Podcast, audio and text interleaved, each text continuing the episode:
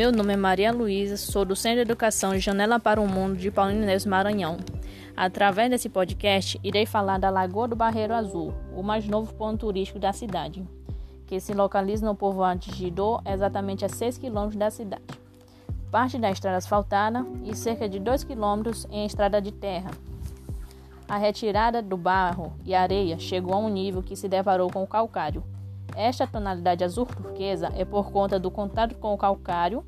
Já o nível sempre elevado é uma função do aquífero. Nesta região, o bioma é o cerrado e o lençol freático é muito raso, o que fica alimentando a lagoa,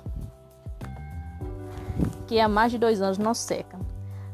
A sua cor azul turquesa é impressionante, local que já foi área de extração de areia tabatinga acabou por encher por funções das chuvas, o que tem atraído muitos turistas. Então venha conhecer uma das maravilhas mais belíssimas de Paulino Neves. Traga sua família e amigos para desfrutar do que a natureza mais nos oferece e descobrir que Paulino Neves pode te surpreender em suas belezas naturais.